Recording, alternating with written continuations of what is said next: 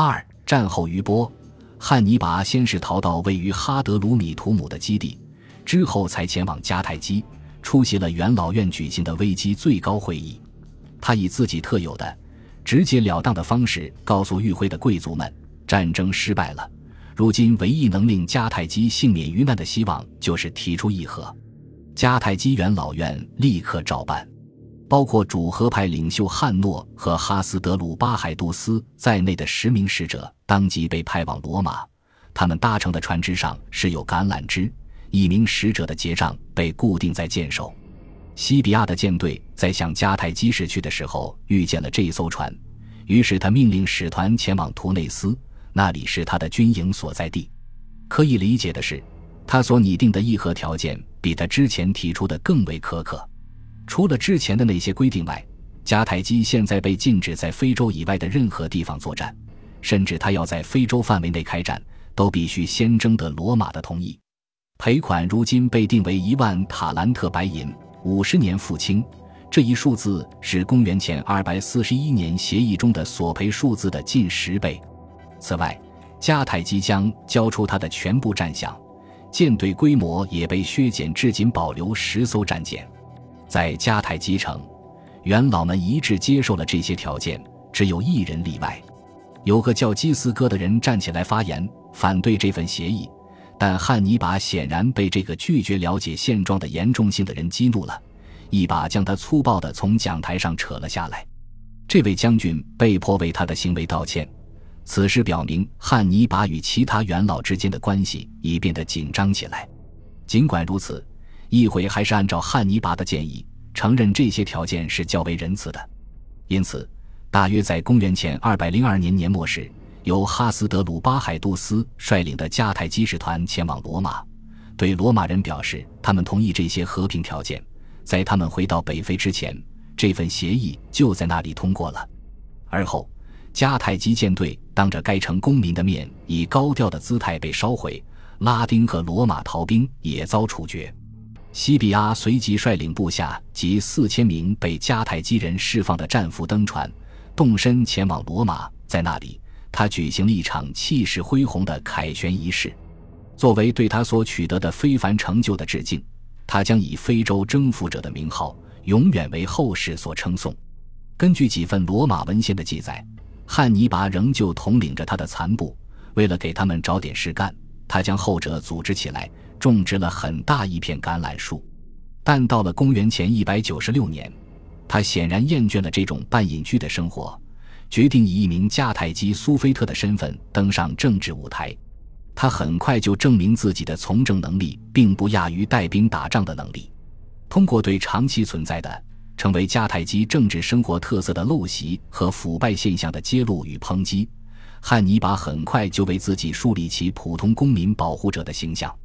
他提出一项规定：一百零四人法庭的人选今后应通过一年一度的选举产生，且任何人不得连任的新法律，并获得了通过。不过，这样的平民主义做派令他永远不可能得到元老院的欢心。他似乎完全成了众矢之的。当汉尼拔日后宣称要对国库收入进行稽核，并由他亲自监督时，他招来了更多的仇恨。据说，在主持了一次彻底的调查后。他发现很大一笔国有资金被官员们侵吞了，他随即在公民大会上宣布，如果财产税和港口税被正常征收上来的话，那迦太基在无需借助特别税的情况下，就有足够的能力支付给罗马的赔款。尽管此举无疑进一步提高了汉尼拔在迦太基人民心中的威望，但那些贪官对他的敌意也同样加深了。就汉尼拔采取的这种民粹主义的立场而言，他所使用的政治策略似乎与过去的近四十年里令哈米尔卡和哈斯德鲁巴巴卡获利匪浅的政治策略相同。可以肯定的是，汉尼拔刻意利用公民大会来通过他的法令以及限制广大精英阶层的权利的做法，让他走上了巴卡家族煽动主义的老路。有人认为。汉尼拔也是一项雄心勃勃的新建设方案的背后推手，这套建设方案见证了新居民区内诸多建筑的拔地而起，以及这座城市在整体发展过程中取得的重大成就。是否有某些元老担心这些平民主义的改革措施会演变成建立一个独裁政权的企图？这种担忧无疑解释了元老院日后的动作。他们向罗马提交报告，说汉尼拔正在与色流古帝国的君主安条克秘密谈判。安条克的王国西至小亚细亚东南部，东至巴克特里亚王国。如今，他因希腊和小亚细亚西部的希腊城市，而在外交方面卷入了与罗马的紧张冲突之中。当罗马使团随后于公元前195年来到迦太基调查这一说法时，汉尼拔被迫东逃，途经泰尔和安提俄克，并从那里前往安条克的宫廷所在地艾菲索斯。荒谬的是。对汉尼拔与安条克相互勾结的指控，令这位迦太基人别无选择，只能前去寻求那位国王的庇护。在安条克的宫廷内，汉尼拔提出了一个重返迦太基，并随后进攻意大利半岛的大胆计划。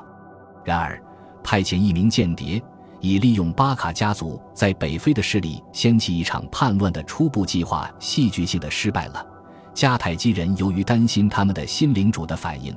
立刻向罗马元老院报告了汉尼拔的阴谋。汉尼拔严重低估了曾经孤军奋战的汉诺如今在迦太基的支持度，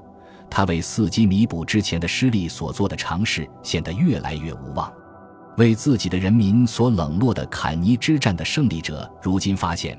他被安条克的宫廷边缘化了。事实上，安条克和他的顾问们。据说对汉尼拔鼓吹的战略极不放心。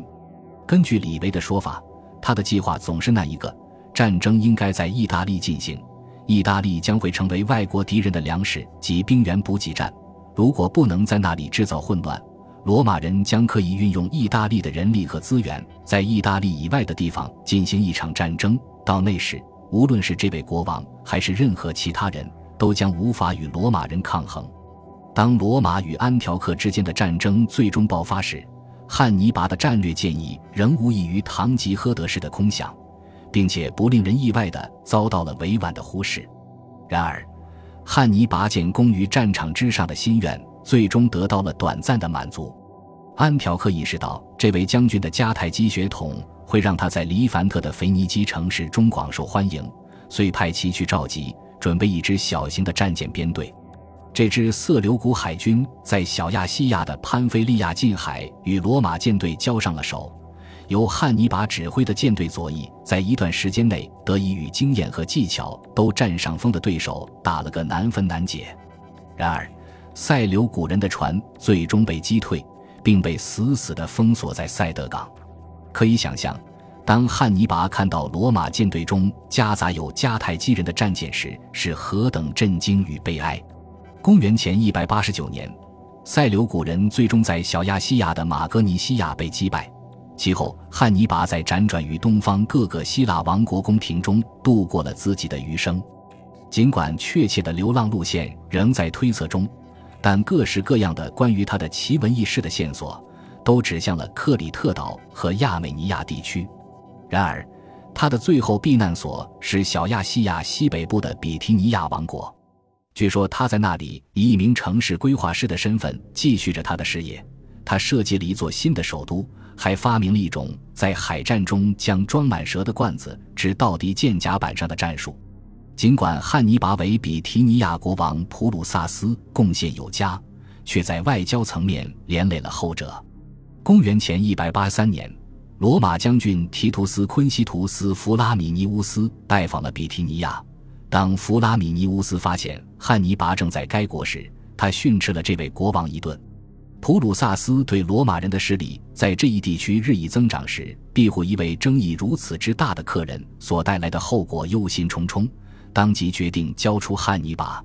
当比提尼亚士兵封锁了汉尼拔位于海滨地区的藏身之处的所有出口时，后者意识到逃跑无望，于是服下了一支随身携带的毒药。从而避免了沦为阶下囚的耻辱。